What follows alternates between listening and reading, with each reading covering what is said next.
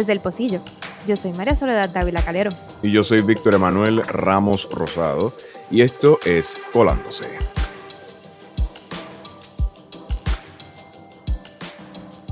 Buenos días, Víctor. Buenos días. Y buenos días a los que nos escuchan. Esta semana ha sido una semana difícil entre cierre de sesión y falta de energía eléctrica, pero estamos aquí, estamos aquí. Eh, y vamos a, tener entonces una conversación sobre, sobre las notas de la semana, sobre las noticias de la semana. Así es, entonces eh, van a escuchar un poco de ambiente en el fondo. Evidentemente toda esta semana ha estado lloviendo lo que ha sido un muy buen respiro del calor insoportable que ha traído este verano. Así que no nos vamos a quejar. No, eh, y, y, mi y mis perros, particularmente el que tiene doble capa de pelo, está eh, muy contento con la lluvia. Yo no tan contenta de que terminen mojados después de los paseos, pero, pero la verdad es que estaban que no podían con su vida con el calor. Este, nada, ha sido una semana... Eh, con varias notas pasando. Eh, estamos viendo lo que fue, lo que ha sido el proceso de transición de Luma, que, ha conseguido críticas inclusive de las personas que estaban defendiendo la transición. Eh, el tema de la Universidad de Puerto Rico también eh, volvió a, a entrar en escena. Ahora el presupuesto pasa a discutirse el sábado y además de eso, pues hay un proyecto de ley para separar el fideicomiso de retiro de la universidad. Este, tenemos, tenemos también la ley de retiro digno. Tenemos eh, el, en la segunda, el comienzo de la segunda temporada en que quedó, que tocó el tema de, de las muertes de inesperadas en el zoológico, que hay que decir, la verdad es que ha habido grupos activistas de animales que llevan años sumamente preocupados por, por la evidente deficiencia, las evidentes deficiencias que tiene el zoológico de Mayagüez. este, y hablando de deficiencias, también tenemos el tema de la transición a Luma Energy, que ha sido un poco compleja. Este, tenemos una discusión interesante para hoy. Vamos a hacer las cosas un poquito más informales, evidentemente. Este, pero esperamos que ¿verdad? les guste como quiera y, que podamos mantener una discusión de, de eh, ¿verdad? eficiente y de altura dentro de lo posible, dentro de, las circunstancias actuales. Nada, eh, comenzamos con eh, Luma. Eh, y aquí yo creo que puedo hablar de experiencia. una de las razones por las que no pudimos producir una vasta cantidad de episodios de este día que yo estuve un día, esta semana, perdonen, yo estuve un día y medio entero sin luz después del lunes eh, y pues no se pudieron producir los episodios. Eh, explicaciones no recibí. Eh, le comentaba a María Soledad que recordaba que en un momento dado, ¿no? Siempre han existido, estas, estas deficiencias siempre han existido, y particularmente en tiempos de lluvia, siempre ha sido algo que sucede. pero por lo menos antes había una cuestión de información que era un poco más accesible y clara de saber qué era lo que estaba pasando y, me remontó a, la página, a las páginas de redes sociales de la Autoridad de Energía Eléctrica que previamente pues informaban dónde estaban las averías exactamente, yo no sabía pues eh, si estaban trabajando en ellas, si se había mandado algún equipo, o sea, y, tenía algún semblante de información de qué era lo que estaba sucediendo, pero en este proceso ha sido una incertidumbre completa de cuándo tan siquiera que, que se ha dado la, la avería, qué se está haciendo para trabajarla. Y yo creo que es una de las diferencias más contrastadas hasta este punto eh, de pues, esta transición nueva a, Luma Energy, que entre otras cosas ha dado que hablar, de qué hablar durante toda, toda la semana. yo, no tenía eh, altas expectativas. Eh, yo no creo, yo, yo no, y no soy de, darle tiempo a, Luma o estas frases de, darle tiempo o de, si, o, de cuadrar las expectativas. No, mira, Luma llevaba un año de transición y le pagamos más de 100 millones de dólares. Pero, inclusive con las pocas expectativas que yo tenía de ellos, no lograron alcanzarlas. Yo no, yo no pensé que ellos no iban a poder manejar bien una cuenta de Twitter. O sea, la cuenta de Twitter de, del servicio eléctrico fue de la cuenta de energía eléctrica que te daba eh, las actualizaciones, ¿verdad? De, por dónde iba el, proceso de avería y por dónde iba el proceso de reparación. Ahora hacer una cuenta que es una cuenta básicamente de, de afiches promocionales.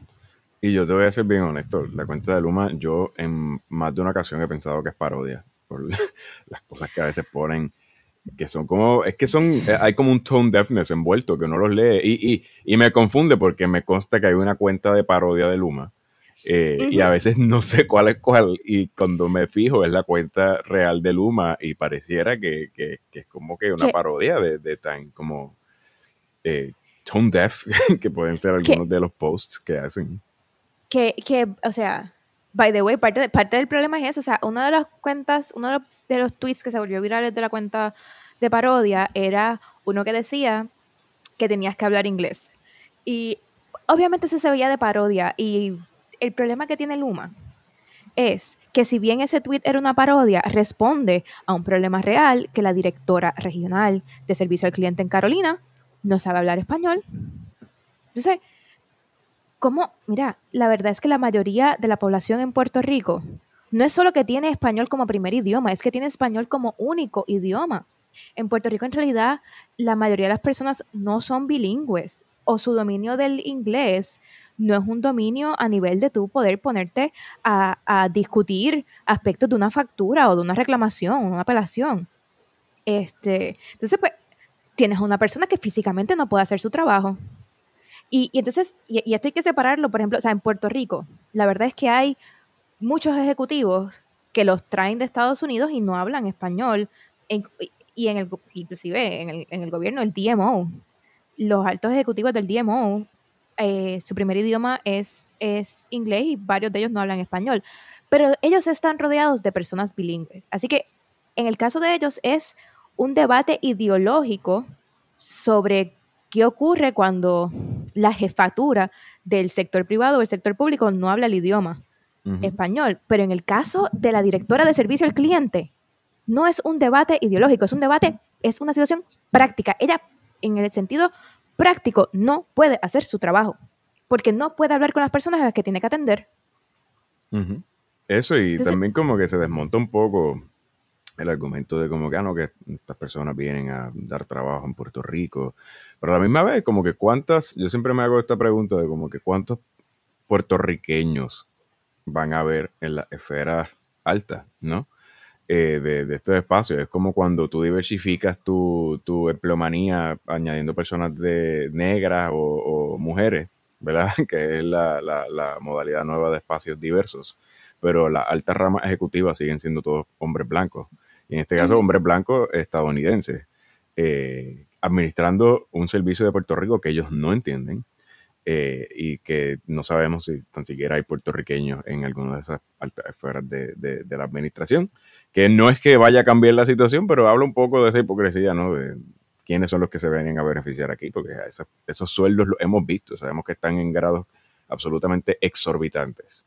Eh, y, y, que pues posiblemente no haya puertorriqueños que estén en, esa, en ese espacio. Yo creo que, y vamos, yo no tengo, yo no tengo problemas con que la gente se muda a Puerto Rico. Yo no tengo problemas con que la gente consiga un trabajo y se muda a Puerto Rico. Eh, yo creo que el problema aquí es la situación, es el contexto. Es personas que no buscan tener una conexión con Puerto Rico, no buscan entender cuál es, el, cuál verdaderamente las idiosincrasias de Puerto Rico. Ese es el problema, que están ahí en su cúpula eh, haciendo un trabajo para el que no están preparados eh, y, del cual desplazaron a trabajadores con décadas de experiencia eh, para dar un trabajo deficiente. O sea, yo no, la cantidad de alcaldes que están sumamente molestos, o sea, Ramón Luis, Ramón Luis Rivera, que puso, puso un tuit los otros días precisamente de, los problemas con las averías que había en Bayamón. Y tengo que decir, eh, y esto no es un análisis de la gestión de él, o, eh, pero él en su carácter es una persona que tiene un carácter como, o, una imagen pública por lo menos, bastante comedida. Eh, así que cuando yo vi ese tweet, yo dije como que para que él ponga ese tweet, él tenía que haber estado trepando paredes. Porque él no es, no es, o sea, vamos, hay unos políticos que tienen fama de ser bravucones eh, o, de, siempre estar metidos en las redes. Él no es uno de ellos.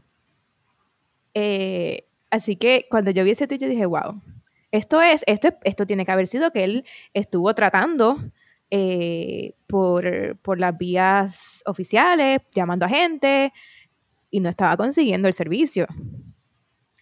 Y ese es Ramón Luis Nieves, que, que, es eh, una persona con, con, standing político en Puerto Rico. ¿Qué, ¿Qué, esperanza tenemos el resto de los abonados?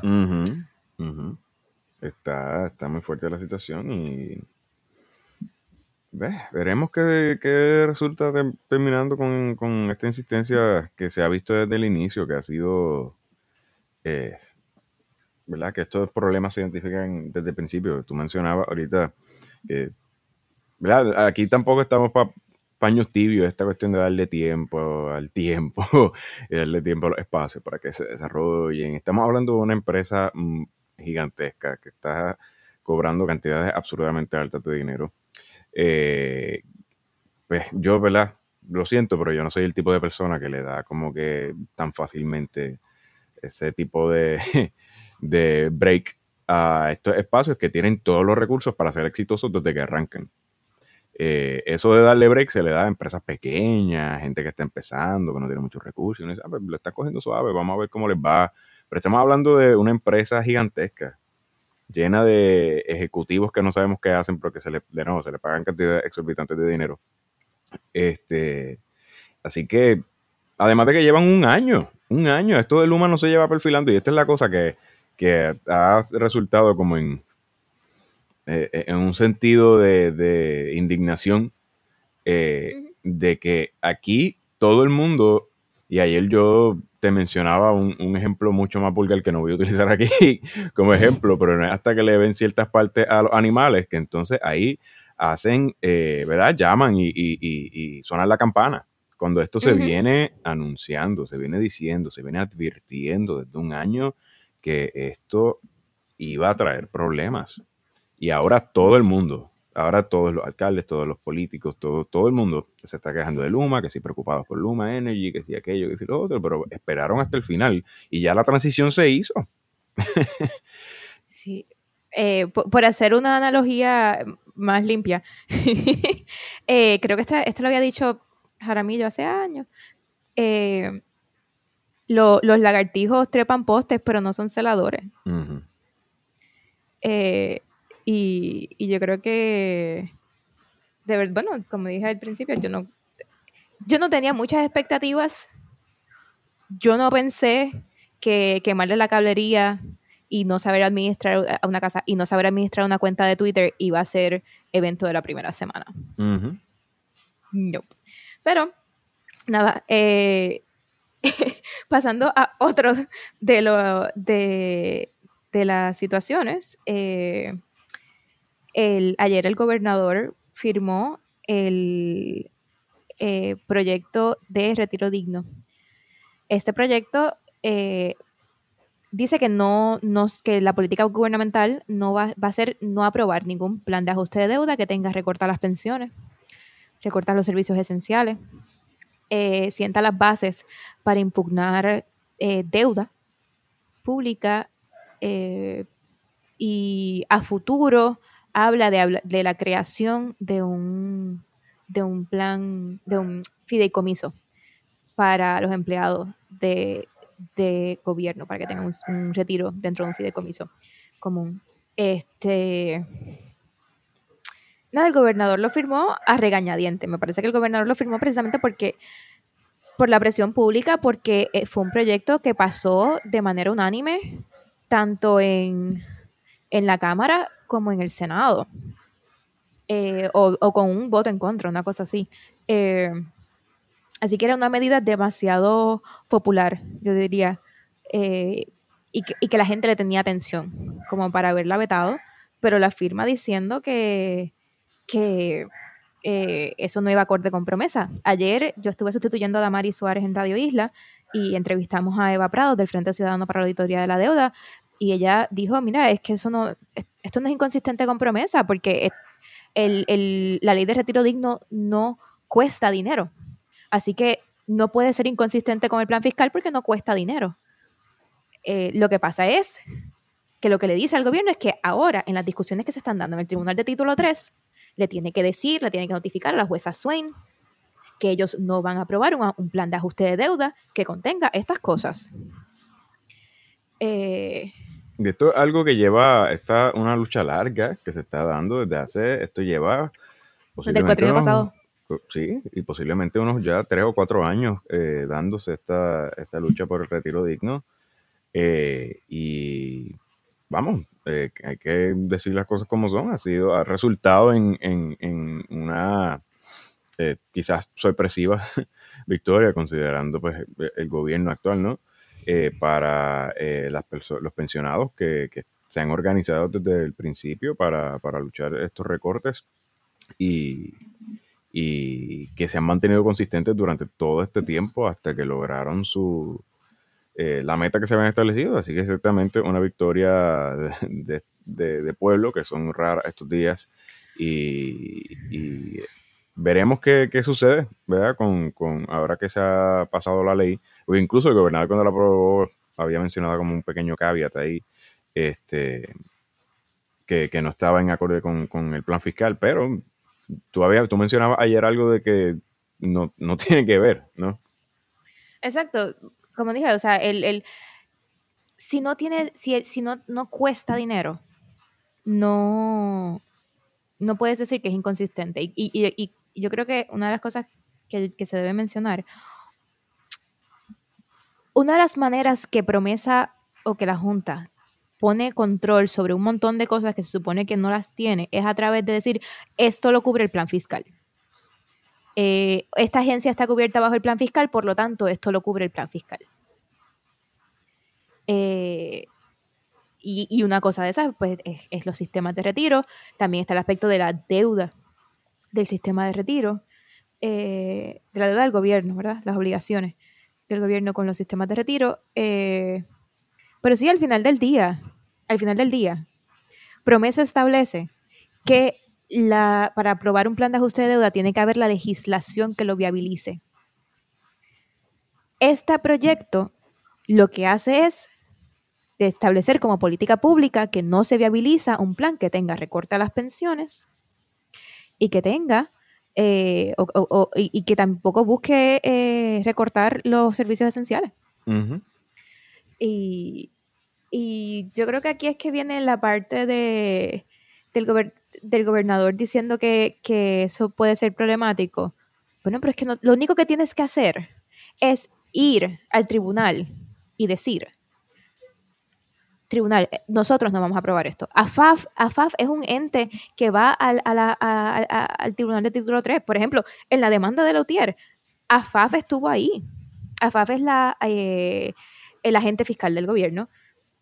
AFAF estuvo ahí, pero estuvo del lado de la Junta. Pues ahora lo que, lo que dice esta ley es que cuando vaya a FAF y sea una situación del de recorta las pensiones, a FAF no puede irse del lado de la Junta. Y esta ha eh, sido, yo creo que la, lucha campal de parte del gobierno siempre ha sido esta cuestión de hacer como un tipo de frente público en contra de la Junta, pero cuando pues tocan los procesos reales, donde se, determina qué es lo que va a suceder, eh, pues... un poco eh, meten la, el, rabo entre las patas y, van en apoyo a, lo que sea que plantee la Junta de Control Fiscal.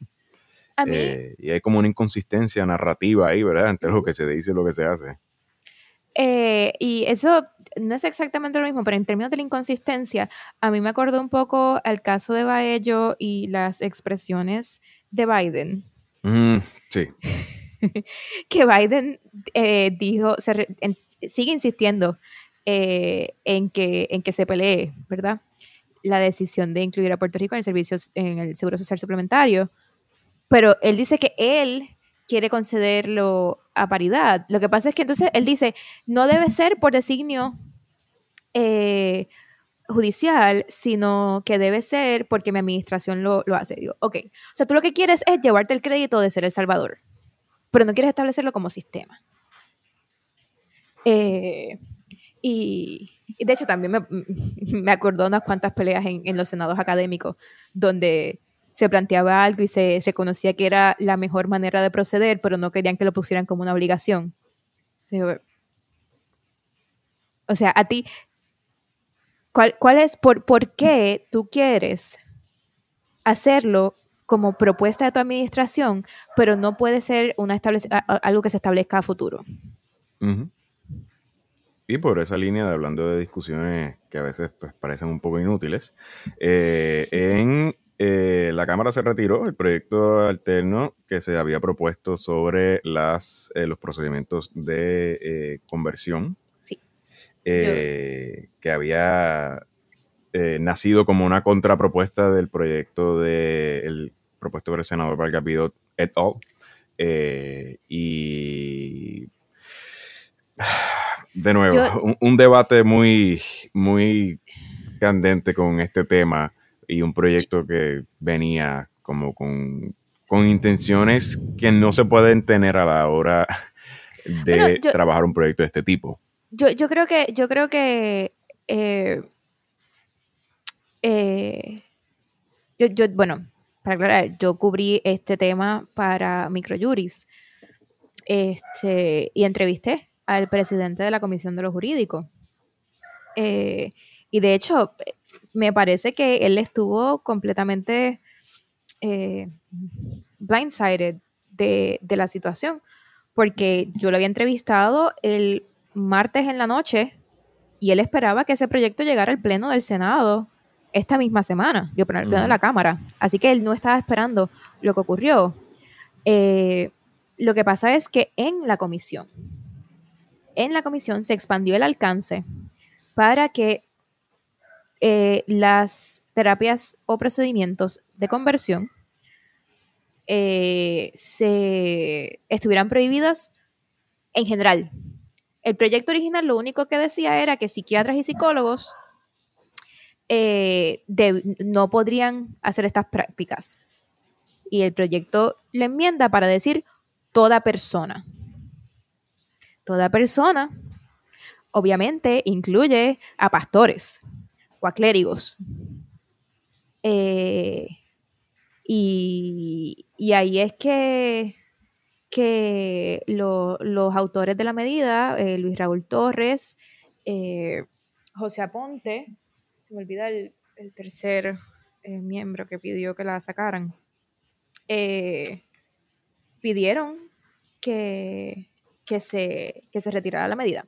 Cuando vieron que la enmienda que venía era que la prohibición iba a ser para todo el mundo. Y que, ojo, esto, eh, Jorge Rivera Segarra es el, otro. Eh, y, y, que esto no era que se tenían que cambiar los sermones, o sea, las, las iglesias podían seguir teniendo una postura en contra de la homosexualidad. Lo que pasa es que no podían hacer unos procedimientos de conversión. Eh, bajo la excusa de que querían dar más debate. Mira, e, ese proyecto tuvo 25 deponentes y el proyecto del Senado tuvo como 29 deponentes. Eh, a mí me parece me parece que algo que ha tenido 25 deponentes es algo que sí, que sí ha tenido discusión. Sí. Sí, y, por el otro lado, yo también, es que yo me voy por la, línea de, eh, como dicen los estadounidenses, el camino al infierno está pavimentado de buenas intenciones. Eh, y esto fue un proyecto que desde sus inicios no tenía necesidad de existir porque cuando se presenta, se presenta como un proyecto conciliatorio entre todas las visiones que se tenían eh, y se habían presentado sobre el tema de, estos procedimientos que, que todos eh, debemos reconocer como lo que son, que es tortura. Eh, y aquí es que damos en el clavo de la discusión y por qué es problemático querer llegar a un punto conciliatorio sobre este tema. Tú no puedes llegar a un punto medio sobre algo que se considera tortura. Tú no puedes decir, ah, sí, se puede hacer un poquito de tortura. Tenemos que estar en contra de toda la tortura. Y aquí no hay forma de satisfacer a las personas que están a favor de que haya tortura y las personas que están en contra de que no haya tortura. No hay un punto medio. O sea, es una eh, falacia argumentativa que se ha creado en el discurso público que se ha dado de esto, de que aquí hay un punto medio que se puede encontrar. No lo hay. Aquí tenemos que estar en contra de, las violaciones de derechos humanos, punto. No, no pueden haber peros, ¿no? Y ahí, y ahí era eh, la... Eh, e, ese más o menos fue, bueno, él no usó la palabra tortura, pero el, razonamiento del presidente de la Comisión de los Jurídicos de por qué él entonces expande, enmienda la medida para que simplemente en Puerto Rico estén prohibidas, ¿verdad? Eh, a niños, crear, hacerle estos procedimientos, no solo de, profesionales de la salud, sino, él dice, él, él la dijo, pero es que si nosotros entendemos que es dañino, si nosotros entendemos que no sirve para, mejorar la salud de, un paciente, si nosotros entendemos que ni siquiera lo pueden practicar las personas que tienen un grado médico, pues entonces, pues entonces lo, que procede es prohibirlo. Ahora, yo quiero... Eh, yo creo que también es importante recordar que en Puerto Rico lo que establecía el 184 que era que instituciones y profesionales de salud mental no podían eh, practicar estos procedimientos de conversión a menores, ya eso está prohibido mediante una orden ejecutiva.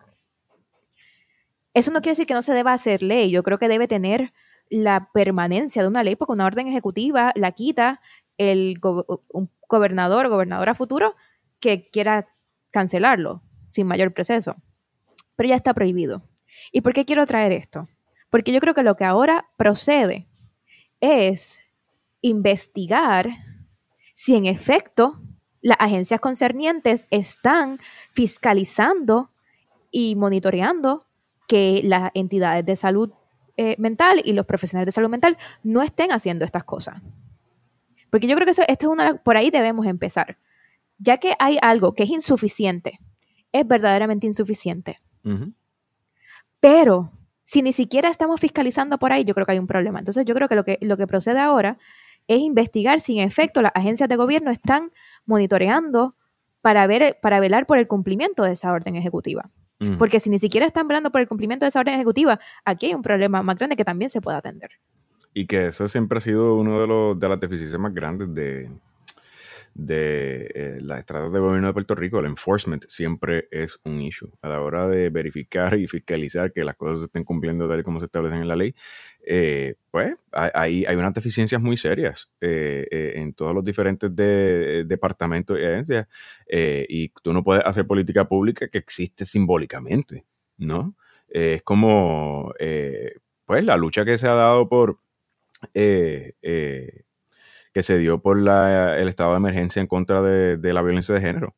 Si tú declaras esa orden sin darle los recursos necesarios para que se pueda establecer y llevar a cabo la, política eh, que, se necesita para combatir estas dinámicas, pues entonces tú tienes eso de manera simbólica, tú no estás resolviendo absolutamente nada excepto para las gradas.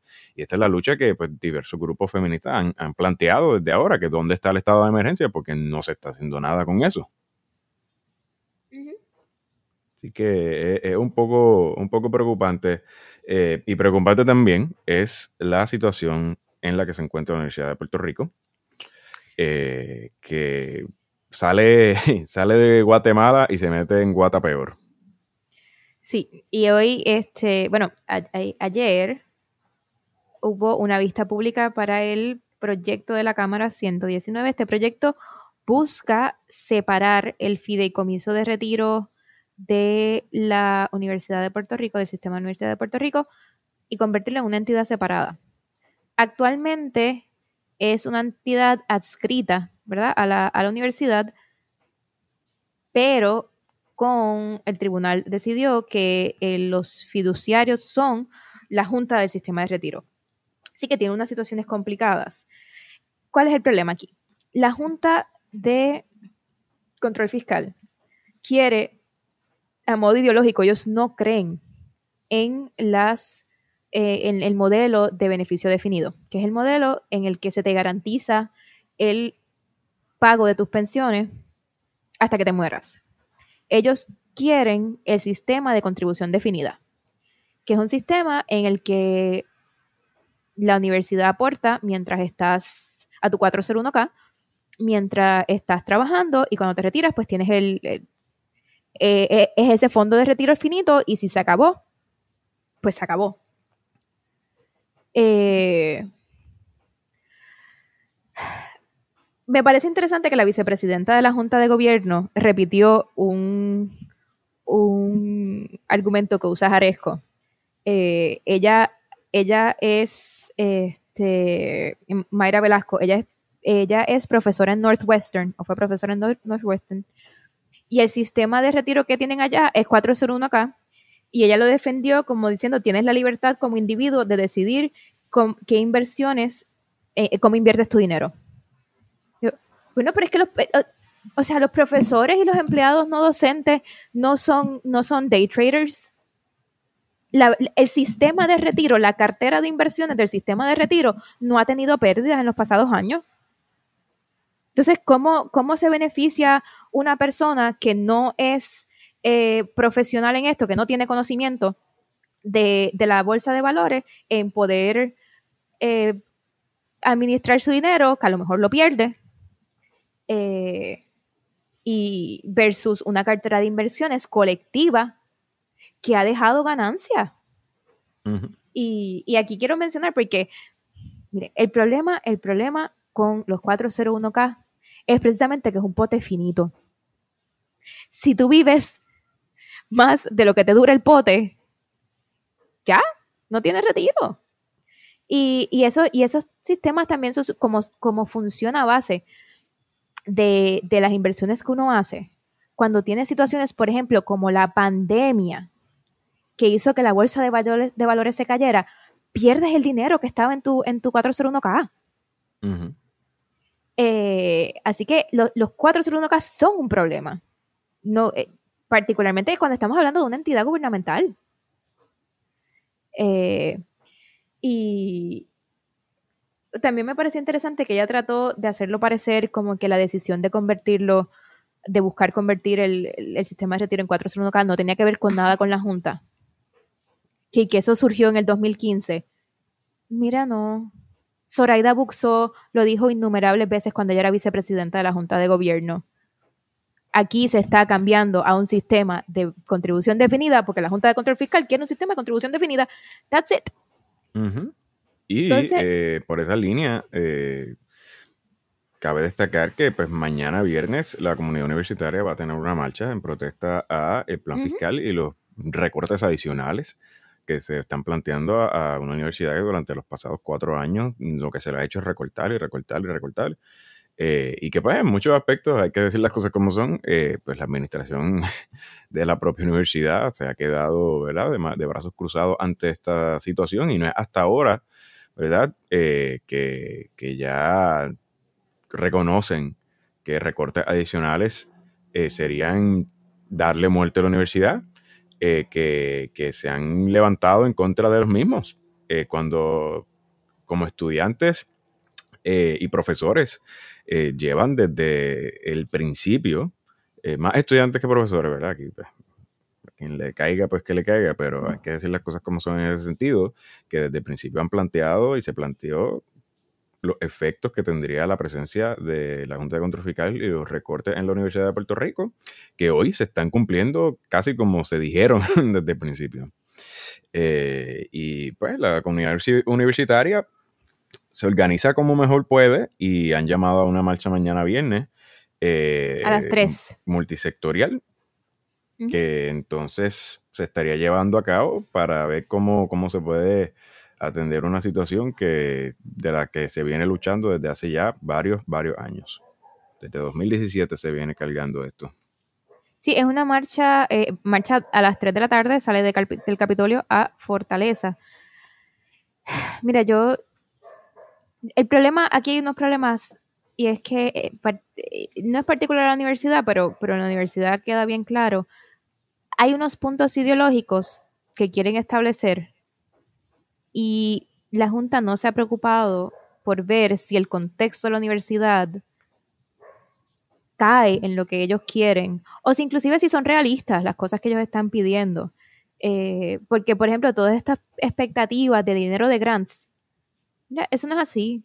los grants y los patentes es un mundo mucho más complicado que lo que ellos están planteando. Y con 10 años de plazas congeladas se te dificulta el acceso a los grants porque los únicos que pueden solicitar grants son profesores con permanencia. Eso de tú estar teniendo profesores con contrato, esos profesores con contrato no pueden solicitar grants, no pueden solicitar grants. Y tú teniendo profesores que tienen que, o tú aumentándole la carga académica a los profesores, pues no pueden solicitarte los grants tampoco. Eh, así que, o, o, tú cortándole dinero, a lo mejor tampoco puedes solicitar grants porque hay grants que son por pareo o son por reembolso. Así que ellos no está, eh, tienen, unos, tienen una idea en su cabeza y a cuatro años todavía no, no se han puesto a verificar si esta es este si esto es, ¿verdad? Lo que lo que aplica. Pero veremos qué termina sucediendo con eh, esta situación de la OPR, que de nuevo venimos cargando desde hace años y ahora, como suele suceder, eh, no es hasta que ¿verdad? las consecuencias revientan que entonces todo el mundo se clama defensor de la universidad cuando pudieron haberlo hecho desde el principio. Eh, y que como tú has mencionado innumerables veces, eh, ni siquiera están abogando para que se restituya lo que se le quitó a la universidad. Es que ya a este punto no pueden haber más recortes. Ya la universidad ha tenido, ha sufrido recortes que han limitado su operabilidad. Eso ya está pasando. Lo sabemos, tenemos evidencia de que eso es lo que está sucediendo. La propia universidad lo ha dicho. Lo que está diciendo es que si se dan más, ya no van a poder aguantar. Hasta ahora han podido aguantar un poco. Así que ciertamente, pues, veremos qué termina sucediendo con, esta situación de la universidad. Yo quería hablar muy brevemente eh, de eh, el episodio más reciente que sacamos de En qué quedó, eh, porque creo que es un tema de gran preocupación lo que está sucediendo en el zoológico de Mayagüez. Si no han ido a escuchar el episodio, pues Pueden, escucharlo. No, no, vamos a dar muchos eh, spoilers dentro de lo posible, pero eh, eh, dentro de una investigación que se realizó por el equipo de, en que quedó, hallamos una cantidad muy altamente preocupante de muertes de animales en los pasados dos años en el zoológico de Mayagüez. Eh, que son muertes que no tienen ningún tipo de explicación, más allá de simplemente decir que, pues, los animales murieron o que ya no están, o en algunos casos ni siquiera dice explícitamente que murieron, es más como que ya no hay. ¿Qué quiere decir eso? Se desaparecieron por arte de magia. Eh, y pues es un tema sumamente preocupante que el manejo de cientos, de decenas de animales eh, bajo la administración del gobierno de Puerto Rico hayan simplemente dejado de existir de un día para otro y, habla de las condiciones en las que entonces se encuentra el zoológico, que ha insistido eh, una y otra vez que ellos tienen todo bajo control. Y, ahí, esa es la parte que me molesta, o sea, y lo, el enfoque muchas veces ha sido con Mundi, la, elefanta. Eh, me parte el corazón. Ellos, mira, ese zoológico no está habilitado para, para estar atendiendo a los animales, no está, no tiene, no tiene los recursos. Eh, y, me molesta la falta de reconocimiento. o sea, tú, sabes, que, sabes que no está abierto desde María. No, o sea, ¿cómo, cómo, el ayuntamiento de, no, sabe, que, sabe que no le está dando los recursos, sabe que, no está abierto desde María? sabe de la cantidad de insistencia, de, la, insistencia que ha habido de grupos de activistas animales pidiendo, ¿verdad? Que se le dé un trato más eh, digno, más, más eh, compasivo con estos animales. Y, no, no entiendo qué saca la, la, alcaldía, no entiendo qué sacan con mantener ese espacio y esos animales en esas condiciones. Sí, hay ah, eh, que mencionar que no le pertenece a la alcaldía ¿no? del municipio de, Mayagüez, le pertenece al gobierno, aunque sí colabora con el municipio de, Mayagüez. Y el propio alcalde lo ha defendido, ¿no? porque es como un, uno de estos iconos del municipio de Mayagüez. Eh, y ciertamente, yo hablando, ¿verdad? Aquí es completamente la, experiencia que tuvimos cuando fuimos allí. Eh, el zoológico es un lugar sumamente deprimente. Eh, los animales no podemos decir que por lo menos de lo que vimos se veían mal cuidados necesariamente, pero están en espacios que ciertamente no tienen el recreo que, puedan requerir eh, son espacios pequeños. Hay un área que sí nos levantó mucha, mucha alarma.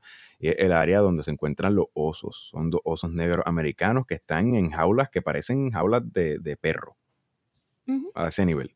Es como una jaula gigantesca y los pueden soltar uno a la vez. Y mientras uno está suelto en el área como recreativa, entre comillas, el otro está metido en una jaulita prácticamente de perro. Eh, es una cosa que de verdad uno no, puede ni, ni comprender.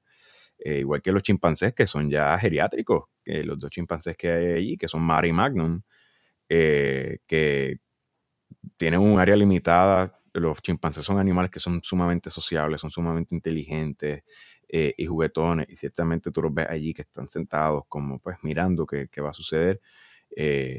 y pues deja, deja ¿verdad? un mal sabor un mal sabor ir allí y ver cómo están las condiciones del zoológico. Que yo no me creo el rebranding que nos trataron de vender un poco de que es que el zoológico es como todo natural. Que no, yo, a mí me parece más que es que no tienen las condiciones correctas. Eh, natural sería un safari. Exacto. Y, la forma en que trataron de vendernos un poco esa visión es que es como que no, es que aquí nosotros en el zoológico estamos eh, tratando de tener como un look natural. Como puedes ver, los animales casi no tienen plataforma. Ya, eso es parte del problema, no tienen recreación. Eh, y no tienen como áreas cómodas. Están ahí tirados como en, pues, lugares que ciertamente no se ven como apropiados para tener animales. Y, y, por ejemplo, en el caso de Mundi, vamos, no es solo que le des comida o lo bañes o los elefantes son animales, animales de manada. No son animales de estar solo. Mundi lleva sola cuántos años? Más de 30 años. Eh, tú sabes, o sea, no, es solo, no es solo. O sea, si yo, si yo meto a mis perros en un crate por, por 20 horas al día, aunque les dé comida y los pasé una vez al día, yo no les estoy dando una buena vida no es solo, no es solo cumplir la necesidad de, darle comida o de, tú sabes, o un cuidado médico. Hay unos aspectos de, la calidad de vida de esos animales que en realidad lo que se debería estar buscando es santuario, que los puedan acoger y les puedan dar eh, una mejor calidad en lo que les quede de vida. Sí, sí, y pues atender esa situación, pero nada, pueden ir a escuchar directamente el episodio, ya está disponible en todas las plataformas de podcast, en que quedó, se llama El Zoológico de Mayagüez, primer episodio del segundo season. Este, y eh, escuchar con sus propios oídos, porque estuvimos allí y, ¿verdad? lleguen a sus propias conclusiones con la evidencia que recopilamos.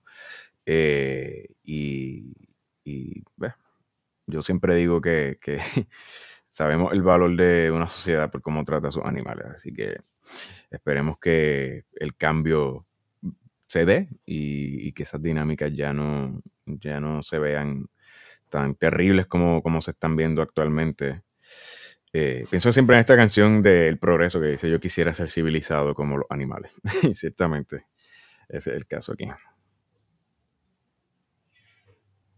Eh, bueno, eh, vamos ahora a una sección que habíamos hecho hace, hace como un mes, que es Pocillo recomienda para, eh, para darle nuestras recomendaciones de libros, series, música. You have it. Víctor, comenzamos contigo. Pues yo voy a recomendar un libro, eh, surprise, surprise, llamado eh, De la mano dura a la cordura, me parece que es. Pico. Sí, de Fernando. Sí, de la mandura a la cordura. Lo empecé a leer súper recientemente, un libro que lleva en mi casa eh, hace como, wow, no sé ni, ni cuánto tiempo, pero estos son libros que uno como que compró en algún momento y se quedó y recientemente pues he estado leyendo un montón de cosas, estaba buscando como una lectura corta que pudiera ser como de una sentada, porque es un libro sumamente corto. Eh, y me lo llevé ayer para hacer varias cosas, que, trámites que tenía que hacer. Y lo leí como entre, entre las diferentes pausas que tuve y es una serie de recopilación de ensayos del profesor eh, Fernando Pico, quien fuera ¿verdad? historiador en la Universidad de Puerto Rico y posiblemente el historiador más importante de, Puerto Rico en, entre el siglo XX y XXI. Y profesor para los eh, confinados. Fue profesor también de un programa de educación para confinados que él mismo fundó. Eh, y Pico, ah, todo el tiempo que, ejerció como académico, desde, wow, no sé, porque Pico, Pico, murió a los ochenta y tantos años y todo ese tiempo estuvo la mayor parte de, su vida dedicándose a la academia. Eh, pero Pico fue una de las personas, una de las opositoras más prominentes, diría yo, eh, en contra de las políticas de mano dura. Y en esta serie de ensayos recopilados hace un análisis muy, muy interesante que viene perfilando desde los años 90, eh, porque el libro empieza con ensayos desde los años 90, hablando ya desde esa época, eh, eh, hablando de las fallas de este, esta visión de la llamada mano dura y cómo afecta desproporcionada, afectaba desproporcionadamente a personas pobres, personas de color y dejaba impune a las personas que estaban en las altas estratas sociales. Eh, desde esa época también el profesor eh, ya venía hablando de cómo atender el asunto de, la, crisis de drogas en lugar de con, de manera punitiva, atenderlo como una crisis de salud pública, que es lo que es. Y es muy, ¿verdad? Pico siempre me pareció una persona que estaba bastante adelantada a su tiempo en términos de, de una visión social y habla sobre algo que me sorprendió mucho, eh, que yo siempre eh, hago referencia como un tipo de teatralidad que existe en el Estado y el profesor pues, en uno de estos ensayos habla ¿no? de que cuando el Estado falla recurre, recurre al teatro. Y, ciertamente ha resonado. Así que lo recomiendo, se consigue en cualquier librería, eh, posiblemente ¿verdad? en Puerto Rico, que contenga libros principalmente de Puerto Rico, hablemos de Norberto, La Mágica, este, el Candil en Ponce, posiblemente el libro 787 también lo tenga. Muy recomendado. Eh, y ese es mi pocillo recomienda de hoy. Eh, y que yo quiero decir, eh, Picó de verdad se, se sentó, se, metió de lleno, ¿verdad? A la, a la educación a las personas confinadas y vamos, él, él de verdad yo creo que apostaba a la rehabilitación eh, y eh, no por, por solo pensar que hay personas inocentes que terminan en la cárcel, lo cual los hay, sino también para las personas que, de hecho cometieron delito. Él, él apostó a la rehabilitación, coincidí con él en un momento cuando yo era senadora académica estudiantil, él era senador académico eh, claustral y tengo que decir que él, siempre fue un, senador ejemplar. Yo creo que él, él siempre apostó a un mejor Puerto Rico. Él nunca se dejó al cinismo. Yo creo que a veces hay tantos y tantos problemas que son tan avasalladores que es fácil darse al cinismo y, Pico nunca se dio al cinismo.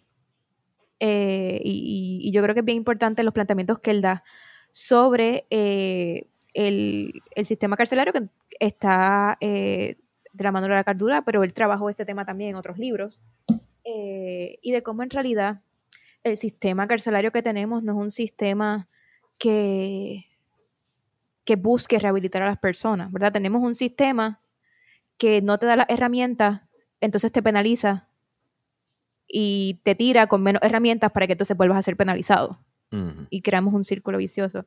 Sí, yo creo que es muy buen libro también. La de mi recomendación es, un libro corto para los que no, no sepan. Pues, eh, yo soy egresada de la Escuela de Arquitectura, no de la Escuela de Comunicaciones. Eh, y, y, aunque no, no es eh, la profesión que decidí ejercer, siempre me, eh, me, ha gustado y me sigue gustando eh, el urbanismo, la arquitectura, la, fenomenología de la arquitectura.